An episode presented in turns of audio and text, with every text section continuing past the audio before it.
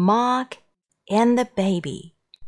One day, Mog was playing with Nicky.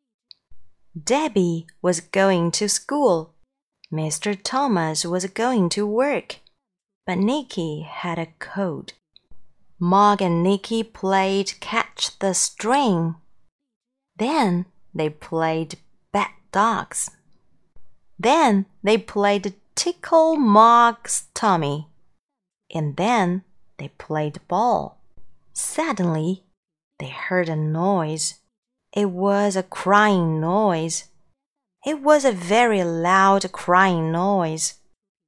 Mrs. Thomas said, Look who's here! Mrs. Clutterbuck has brought us her baby. We're going to look after it while she goes shopping. The baby looked at Mog and stopped crying. It says "puzz" instead. It's trying to say "puzz," said Mrs. Thomas. Will my baby be all right with your cat? said Mrs. Clutterbuck. Oh, yes, said Mrs. Thomas. Mog loves babies. But Mog and Nicky had to stop playing ball because the baby did not know how to play. I've got a very good idea, said Mrs. Thomas. Let's take the baby for a ride in the pram.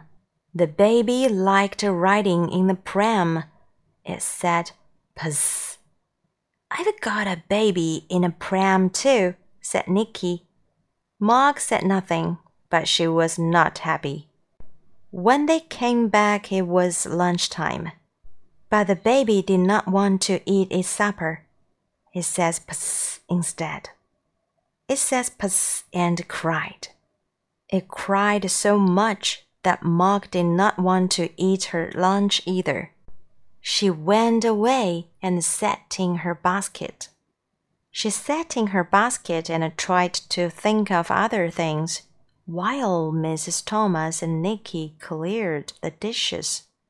The baby found a dish to clear too. Look, what is done? said Nicky. Oh dear, said Mrs. Thomas. Perhaps the baby will like a rest. But the baby did not want a rest. It said pss, pss, pss. It said pss and cried. It wants Mog, said Mrs. Thomas. Will Mog be all right with a baby? said Nicky. Oh, yes, said Mrs. Thomas. Mog loves babies. Mog sat in her basket, and the baby stopped crying. It was nice and quiet when the baby stopped crying. It was so quiet that Mog fell asleep. She had a dream. It was a lovely dream. It was a dream about babies. Suddenly, she woke up. Mog thought, This baby is everywhere. She thought, I'm getting out. Mog ran across the road, but the baby was coming after her and the bad dog was waiting on the other side. And there was a car coming. There's my baby, shouted Mrs. Clutterbuck. There's Mog, shouted Debbie. There's only one way to go, thought Mog, and she jumped. She jumped away from the dog. She jumped away from the car. She bumped into the baby. The baby flew through the air and came down on the pavement. It says, Psst. Mr. Thomas stopped the car just in time. My baby! Oh, my baby! said Mrs. Clutterbuck. It's a silly baby, said Nicky. He shouldn't have run into the road. Mog saved it, said Debbie. She is a very brave cat, said Nicky.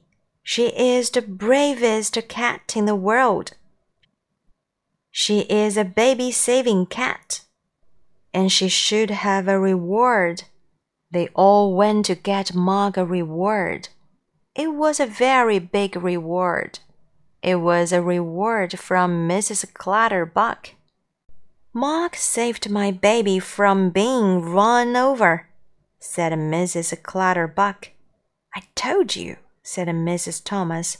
Mog loves babies.